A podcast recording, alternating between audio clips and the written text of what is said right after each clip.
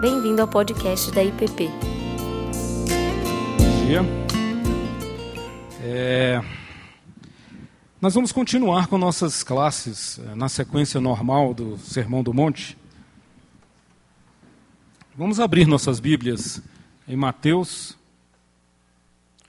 Hoje, então, nós vamos estar falando sobre ações e intenções. Como, como que Jesus nos ensina a viver uma fé mais consistente, uma fé mais profunda, mais madura. Como que ele deixa claro no Sermão do Monte, nós estamos começando agora uma fase do Sermão do Monte, em que Jesus volta-se para os seus discípulos para ensinar uma série de questões que têm direta relação com a nossa vida de devoção pessoal com Ele. Então, nós vamos estar falando hoje sobre duas dessas questões que são fundamentais na fé cristã. É, e, e, todo o texto do capítulo 6, Jesus vai tra trabalhando essas coisas. É um conjunto de três coisas: é, o jejum, a oração e as esmolas, a caridade, a prática da caridade. É, dentro do nosso programa foi reservada uma aula especial para, para a oração que será dada no próximo, na sequência. Então hoje nós vamos estar trabalhando com as duas pontas, o jejum e a prática de esmolas de caridade. Então o texto é Mateus, nós vamos ler aí do versículo 1 ao 4, depois nós vamos pular para o 16.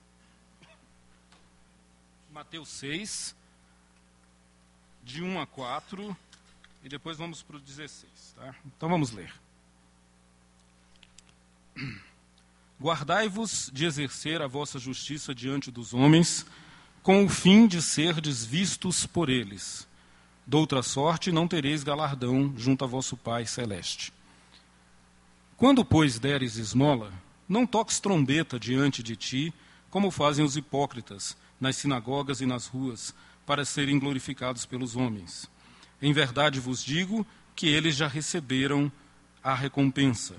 Tu, porém, ao dares esmola, ignore a tua mão esquerda o que faz a tua direita, para que a tua esmola fique em secreto, e teu pai, que vê em secreto, te recompensará.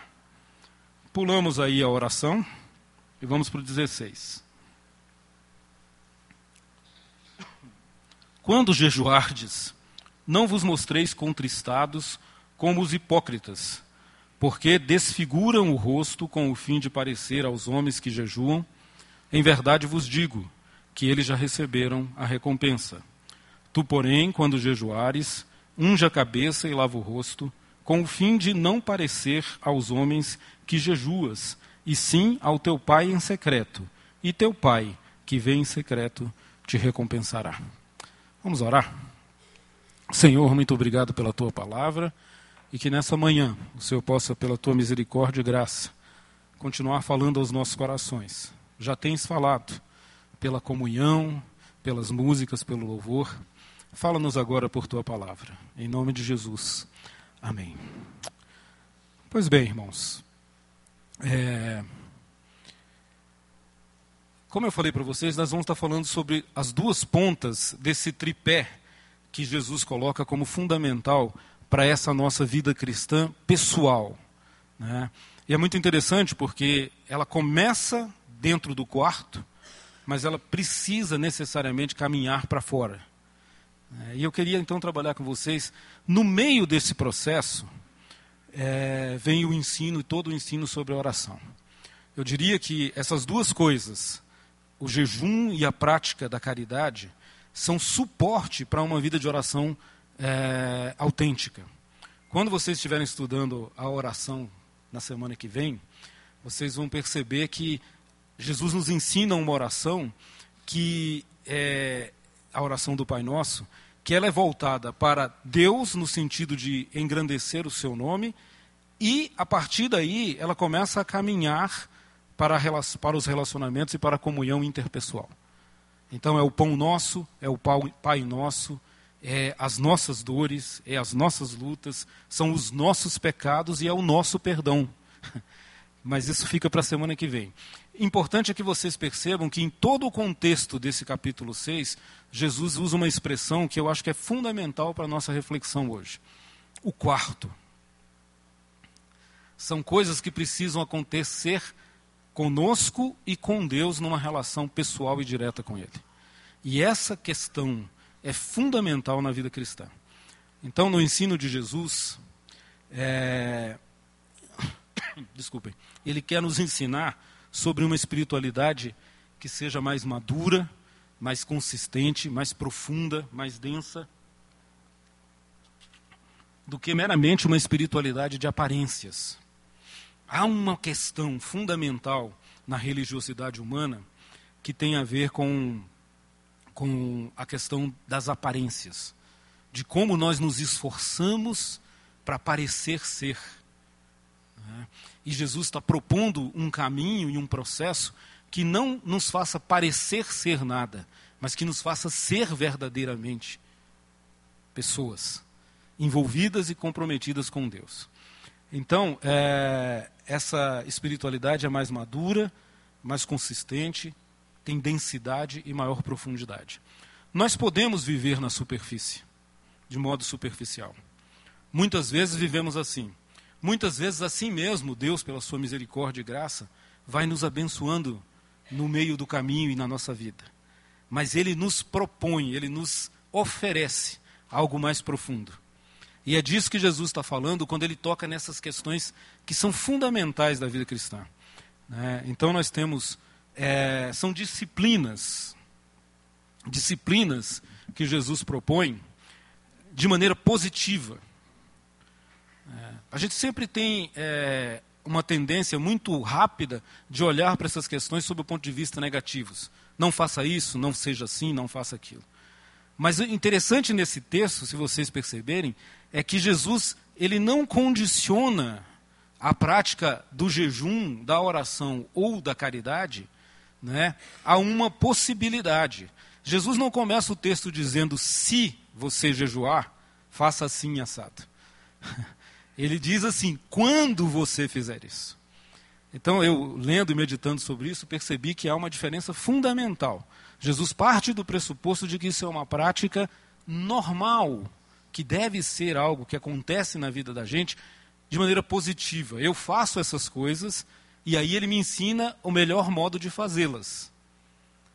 Então, se você olha por esse ponto de vista, você percebe que há uma positividade na proposta de Jesus, como sempre há. É? Olhe para a vida pensando no que você pode fazer para melhorá-la e não naquilo que você simplesmente deve deixar de fazer. É, Sob o ponto de vista prático, jejum é a privação física de alimentos. Né? E eu tive lendo um monte de coisas a respeito disso, no sentido científico, biológico, dos, é, e tem, tem coisa para todo gosto. Né? Tem gente que diz que é uma maravilha, que fazer jejum tem uma série de benefícios, tem gente que diz que é perigoso. Então, como a gente tem muito médico aqui na nossa plateia, muita gente que entende essas coisas, eu vou me abster de tecer comentários sobre essas coisas. E só quero dizer para vocês o seguinte: tem um aspecto, sim, positivo nesse processo. Há quem defenda isso. Há quem defenda que é bom para é, é, formação de neurônios, para a biologia, para o estado de mental, para a atenção, para a regeneração celular. Há uma série de questões sob o ponto de vista físico e tem voltado à moda essa prática, que é uma prática ancestral do ser humano. Né? É, com certeza existe um processo na digestão daqueles que comem muito, né? De, que, que nos faz ficar mais letárgicos, mais lentos. Há um processo biológico que então, eu, eu, nas minhas leituras, eu vi que tem gente que precisa dormir 16 horas depois de um determinado tipo de refeição. É quase que uma jiboia, né? Então, é, há algo de interessante nisso. Mas, sob o ponto de vista espiritual, que é o que nos interessa, é, há alguns detalhes que eu acho importantes a gente discutir. Então, sob o ponto de vista religioso, é uma tradição presente nas principais tradições religiosas. Não é? há um consenso humano de que essa é uma prática que de alguma forma nos conecta mais com o divino. Né? E isso não é diferente na tradição judaico-cristã. Agora, cada religião e cada religiosidade dá motivos para isso. Né? No nosso caso, eu queria que a gente visse sob o seguinte ponto de vista: o jejum. É, há uma dimensão de mistério. Assim como todo o processo de devoção do cristão, há uma, uma dimensão que é uma dimensão do não compreensível, do misterioso. Na oração tem isso. Você sabe que orar é importante, você sabe que orar dá resultado, mas você não domina todo o processo em que isso acontece. Assim também acontece com o jejum. Né? Há algumas semanas atrás, houve um, uma, uma notícia que causou certa polêmica, quando um certo promotor da Lava Jato disse, veio a público dizer que jejuaria por determinada decisão do Supremo Tribunal Federal. Né? E imediatamente a mídia apressou-se em criticá-lo, dizer que isso era coisa que não tinha que se misturar uma coisa com a outra. Lê do engano. Né? O povo de Deus sempre orou e jejuou por questões sérias. E mais, Deus sempre ouviu essas orações e sempre respondeu. E não foi diferente nesse caso, moderno. Pelo menos não na minha leitura. Né? Eu acho que não só aquele irmão, como muitos oraram e viram o que, que Deus faz com essas coisas. Né? Então, tem essa dimensão do mistério. É, o jejum, biblicamente, eu vou falar rápido, ele pode se dar em situações públicas de necessidade de uma nação. Né?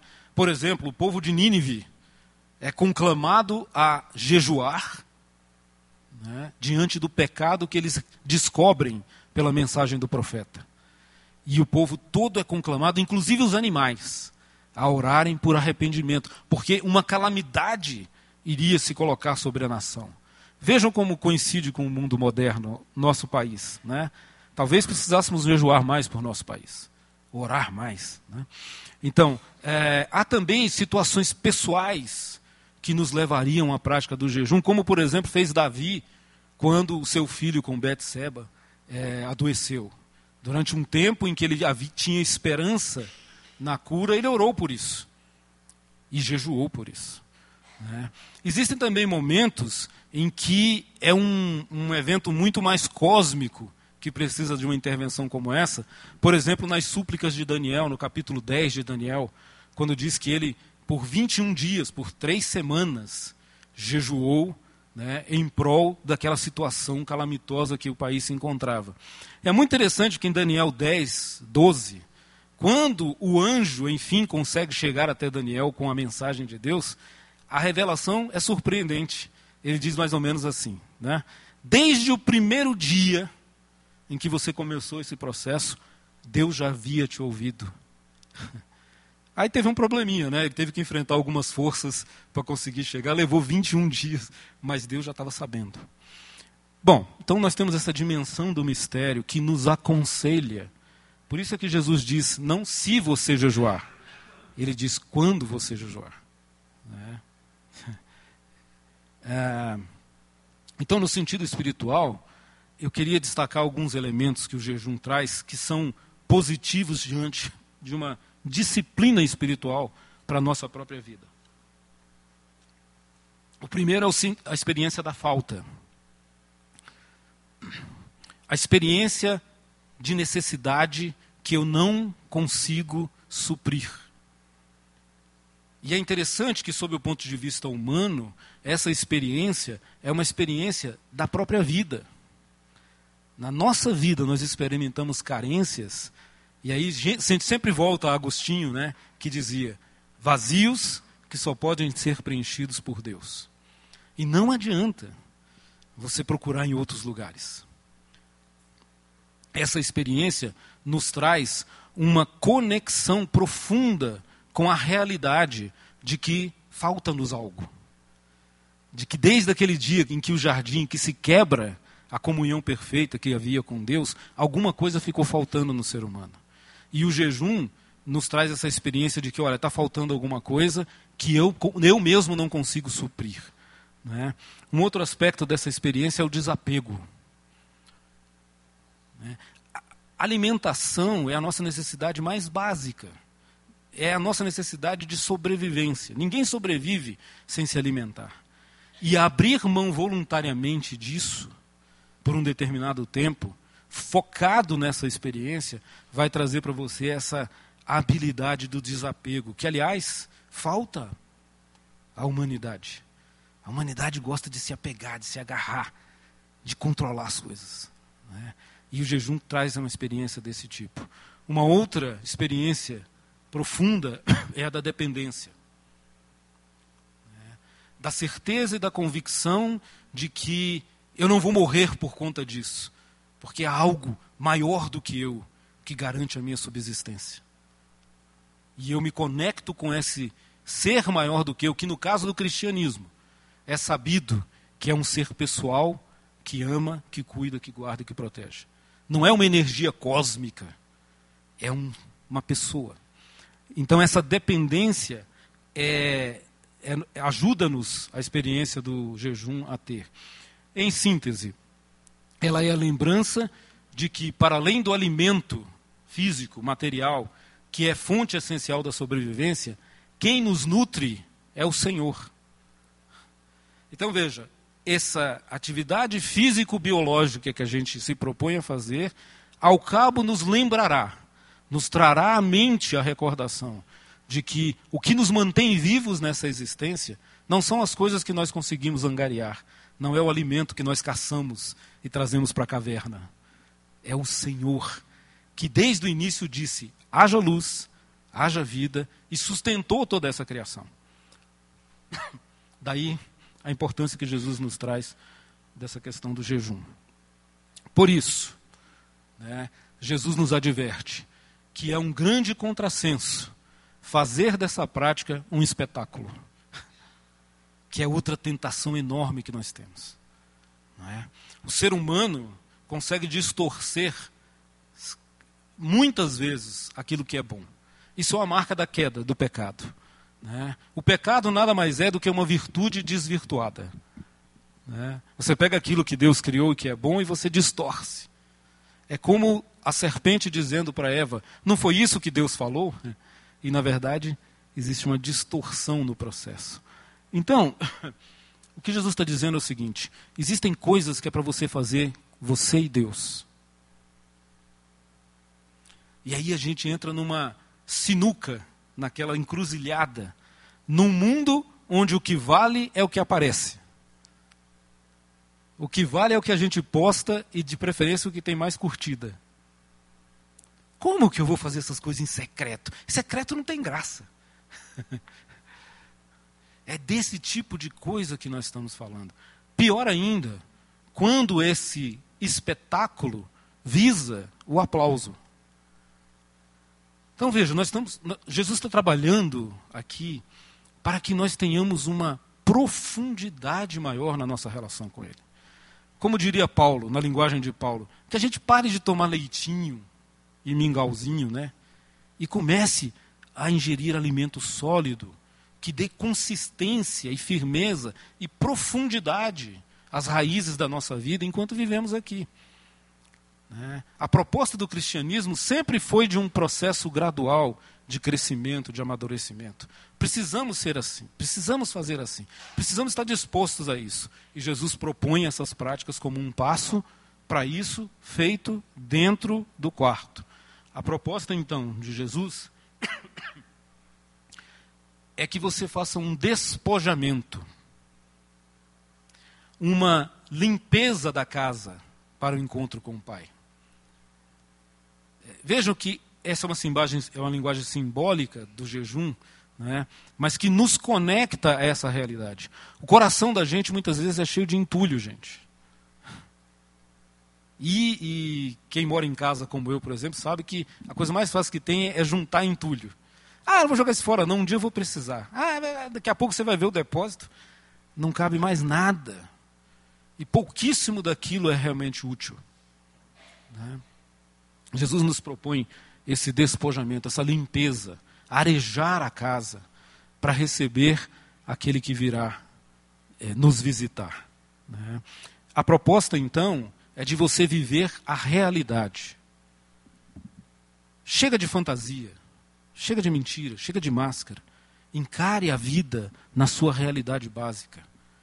Viva assim, seja autêntico. O, esses princípios têm a ver com integridade. Eu sou o mesmo dentro do meu quarto e serei o mesmo lá fora. Eu não preciso de maquiagens e de fantasias para encarar a vida. Jesus nos propõe vivermos a verdade. E aí eu faço uma, uma citação de um texto que eu achei muito interessante sobre isso. Será que dá para vocês lerem? Eu vou ler aqui. É, é uma, uma citação de Thomas Merton. Ele diz assim: As árvores e os animais não têm problemas. Deus os faz ser o que são sem consultá-los, e com isso estão perfeitamente satisfeitos. Conosco é diferente. Deus nos deixa livres para sermos o que quisermos. Podemos ser nós mesmos ou não.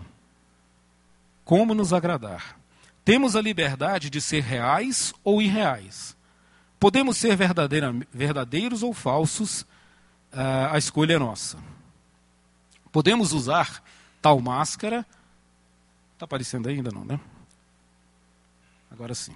Podemos usar tal máscara, ora outra, e nunca, se o desejarmos, mostrar nosso verdadeiro rosto. Mas não podemos fazer essas coisas, não podemos fazer essas opções impunemente. As causas têm efeitos. Se mentimos para nós mesmos e para os outros, não podemos esperar encontrar a verdade e a realidade quando acontecer de as desejarmos. Se acolhemos o caminho da falsidade, não devemos nos surpreender se a verdade nos, nos escapar quando finalmente dela precisarmos.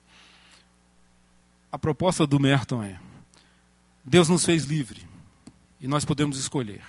E você pode escolher ser uma farsa. Você pode escolher ser uma fraude. Você pode se esconder atrás das mídias sociais com as fotos mais bonitas, né? com as as caras e os sorrisos mais alegres. Você pode escolher enganar, mas isso não se dá impunemente. Porque quem opta por viver a mentira, quando precisar da verdade, pode ser que ela lhe escape às mãos. Esse é um processo que eu acho que é bastante cristão na sua concepção. Então cabe uma pergunta sobre essas questões. E eu queria fazer aqui algo que eu fiz semelhantemente quando a gente conversou sobre o pecado da gula, em que eu dizia que a gula não é só a ingestão enorme e desenfreada de alimentos. Como dizia o C.S. Lewis, às vezes a gula é uma sofisticação que nós criamos, em que agora já não serve qualquer tipo de coisa, mas só aquilo que é especial. Né? Então, é, há nuances nesse processo. E com relação ao jejum, aquilo que nós precisamos abrir mão, eu proporia para vocês.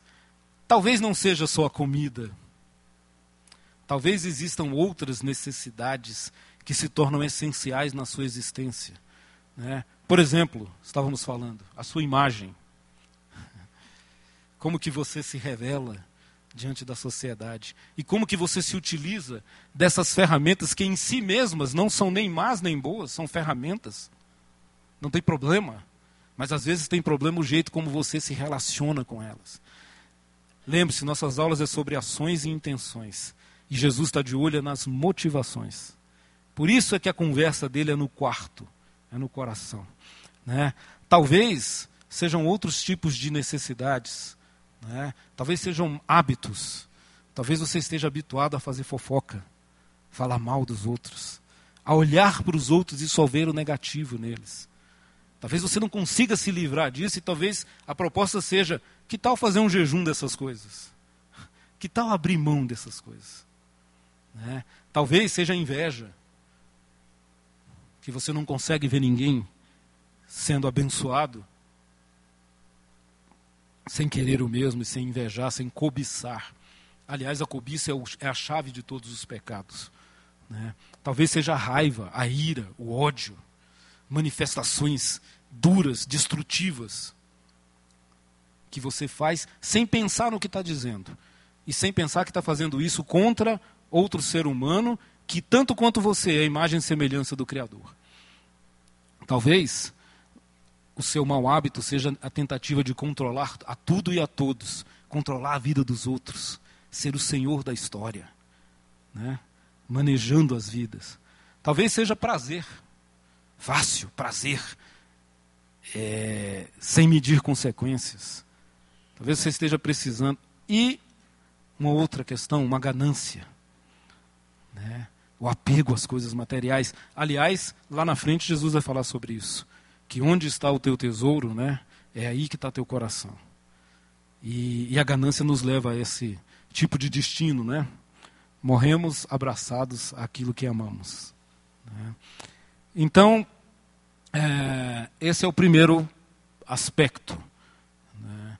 E Jesus está propondo e nos ensinando que há uma real libertação na abstinência consciente. Né? No caso aqui, exemplificado pelo jejum. Destas coisas que às vezes alimentam a nossa existência. Então a pergunta que fica para a gente hoje é: qual é essa coisa que alimenta a minha existência e da qual é, eu tenho tanta dificuldade de me desapegar. Talvez você possa propor um jejum dessas coisas. Você sabe o que é. Eu, quando estava meditando, lembrei das minhas. Você sabe das suas. Né? Você sabe. Por quê? Porque Jesus nos adverte a fazer isso em secreto. É o processo da devoção. É o processo de entrar no quarto. Fala com teu pai. Você não precisa me dizer o que é. Fala para o pai. E o pai que vem em secreto vai agir nesse espaço sagrado que é o seu coração. É no coração que essas coisas acontecem, para o bem e para o mal. Para o bem, quando você caminha junto com o Pai. Porque o Pai sempre lhe, lhe levará e nos levará ao bem, ao bom, à vida, à luz, ao belo. É? Esse espaço sagrado do coração, que é, na verdade, a morada de Deus em nós. Todo o processo da vinda de Jesus, da sua morte na cruz, da sua ressurreição, foi para habilitar o nosso coração a se tornar o templo do Espírito de ali. E agora essa habitação se torna a casa não construída por mãos humanas. O seu coração. A sua vida. Onde Deus sempre está à porta e bate. E se você ouvir e abrir, ele está aguardando o seu convite para entrar, ceiar contigo e produzir na sua vida intimidade, profundidade, consistência espiritual. Esse é o processo que Jesus, desculpem, que Jesus propõe. Segundo ponto da nossa aula é a questão das esmolas. E como esmolas, eu acho que Jesus está usando a metáfora da caridade, do serviço cristão daquilo que fazemos em prol do outro, sem necessariamente ganharmos nada em troca. Essa é uma prática libertadora.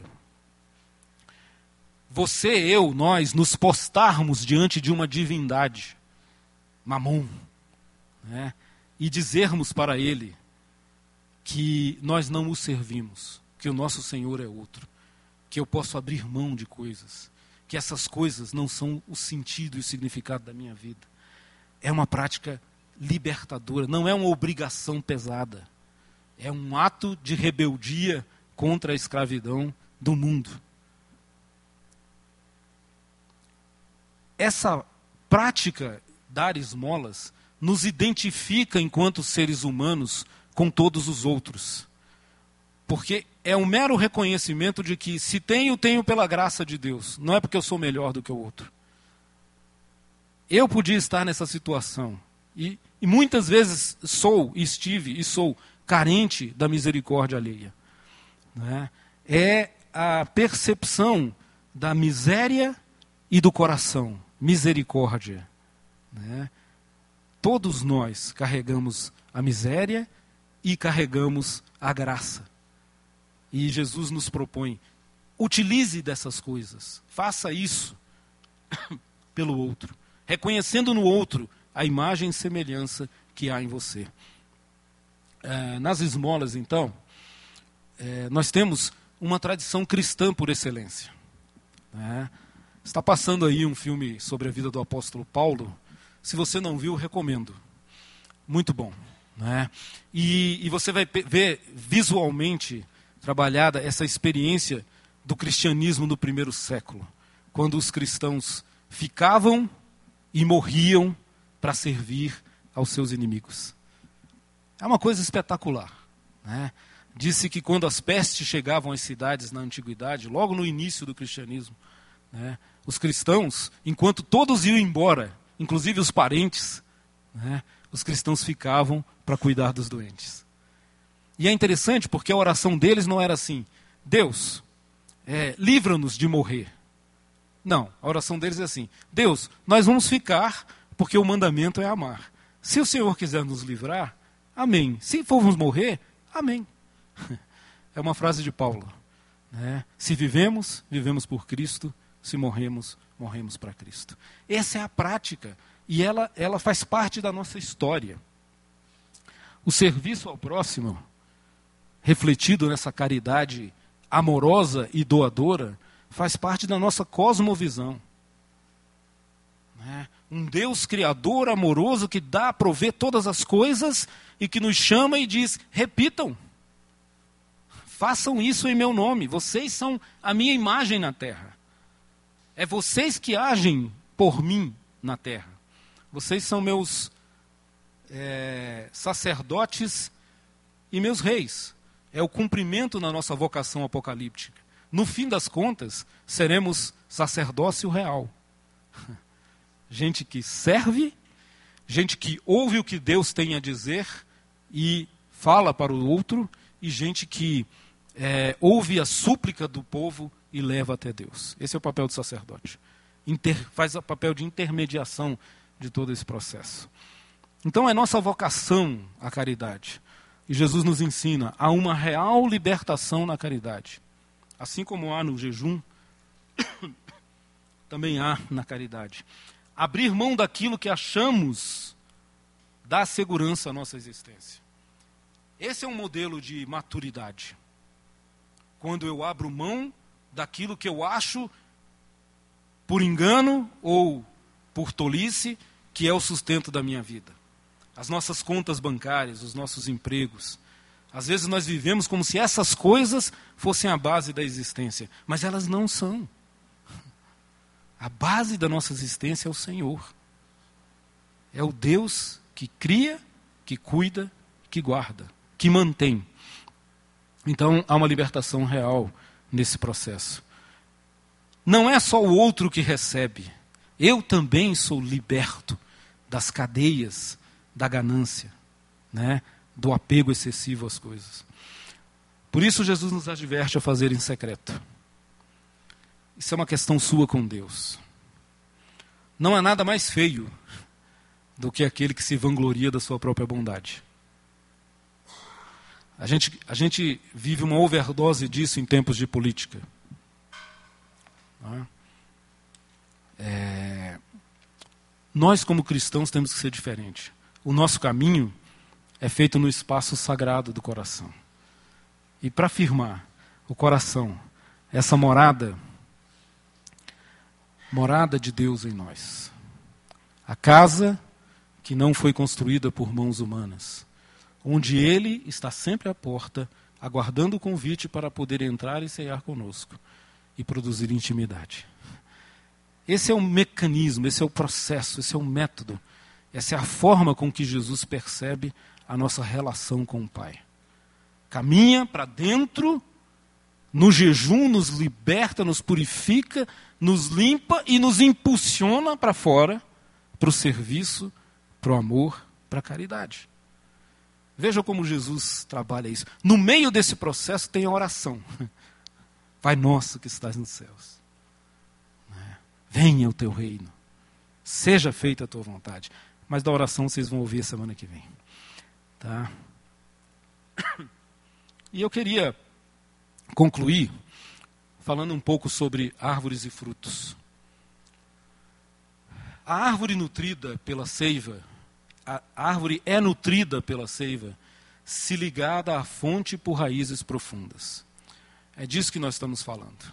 Esse caminho para o quarto, a devoção pessoal, a oração pessoal, a meditação na palavra, a lectio divina, a contemplação, né? cria em nós raízes profundas em Deus. Você só vai conseguir aprofundar essas raízes por esse processo. É no quarto. Aqui, comunitariamente, a gente vem em louva. Há um espaço de adoração que é para isso. Mas se você não construir uma vida pessoal sua com Deus, a amizade não é terceirizada. Se você está na panelinha dos amigos, né, os adolescentes, aquela galera, você está lá, no agito, mas você só tem relação pessoal com aqueles com quem você para para conversar e conhecer. Esse é o processo do quarto. Então, se, se as suas raízes estiverem profundamente firmadas na fonte, na fonte da vida, aí essa árvore bem nutrida gera o seu fruto no tempo oportuno. Esse é o processo, esse é o caminho. Né? A árvore plantada junto ao regaço, a árvore plantada junto às águas tranquilas, as suas raízes se aprofundam e ela é nutrida a ponto de que essa nutrição faça ela ser capaz de produzir frutos. Então, do jejum para a caridade, da relação pessoal para o serviço. Esse é o processo que Jesus está propondo. É na devoção pessoal que se dá no secreto, é no relacionamento estreito e afetivo com o Pai que recebemos a seiva da vida. Você não dá aquilo que você não tem, sua boca não fala do que seu coração não está cheio. O fruto, caridade, nasce em nós como consequência dessa relação. Pronto, gente, esse é o processo. Não há outra razão porque tantos de nós vivem atormentado pela culpa, pelo desânimo. Ah, eu tinha que fazer, eu tinha que fazer. Puxa, eu não faço nada, eu tinha que fazer, eu tinha que ir lá. Sabe por que você não vai? Porque você não foi antes para o quarto. Aliás, você é pretensão. Nós. A gente, a gente perde essa sequência de Deus. Aliás, essa é a armadilha. Essa é a armadilha. A armadilha é inverter o processo. A armadilha é tentar produzir o fruto por esforço próprio.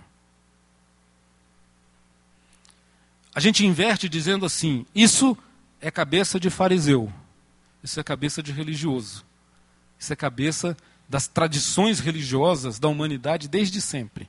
Qual é? Eu vou fazer algo para merecer o favor da divindade. Esse é o problema, essa é a inversão do processo. E aí, muitas vezes, com toda boa intenção, e às vezes até com boas práticas, você se esforça, se esforça, até faz algo de bom, mas nada mudou aqui dentro. Porque você não foi ao quarto e não ouviu do Pai as raízes profundas da relação com Ele. Então, inverter o processo, tentar produzir o fruto pelo próprio esforço, é a nossa grande armadilha. Imaginar que a devoção é produzida pelo esforço e não o contrário. E não que a boa ação é fruto de uma devoção profunda com Deus. Quando a gente cai nessa armadilha, a gente corre um sério risco, porque cair nessa armadilha dá-nos a sensação de que merecemos. De que, ó oh, Senhor, obrigado porque eu não sou como esse pecador. Aliás, eu faço tudo, eu pago dízimo, eu vou à igreja, blá, blá, blá, blá, blá, blá. E Jesus olha e diz: Quem será que foi acolhido nos braços do Pai?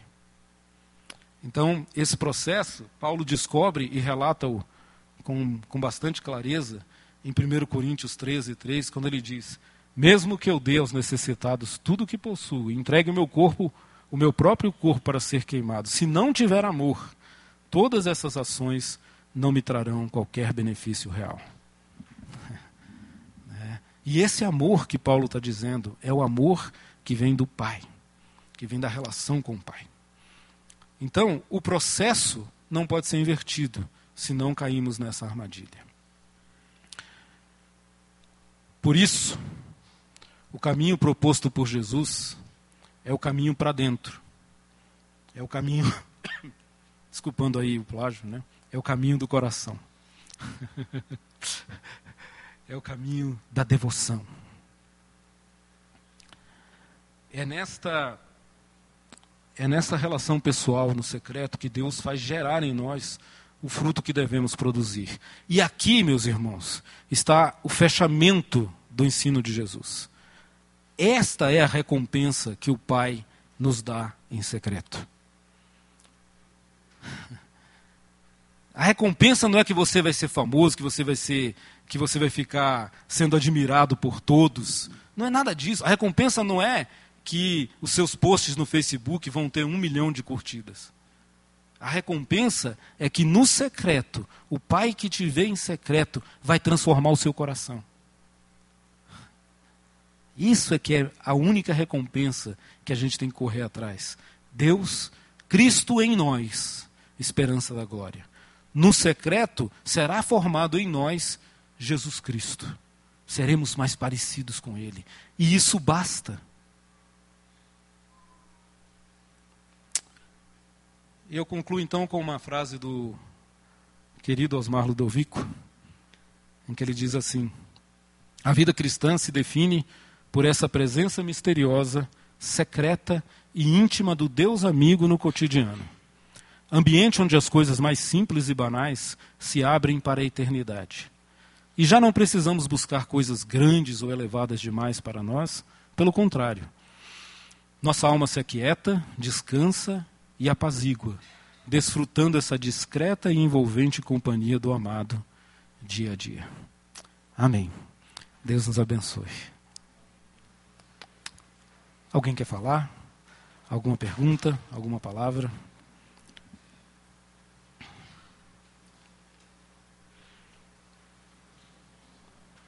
Não? Ok, então vamos orar.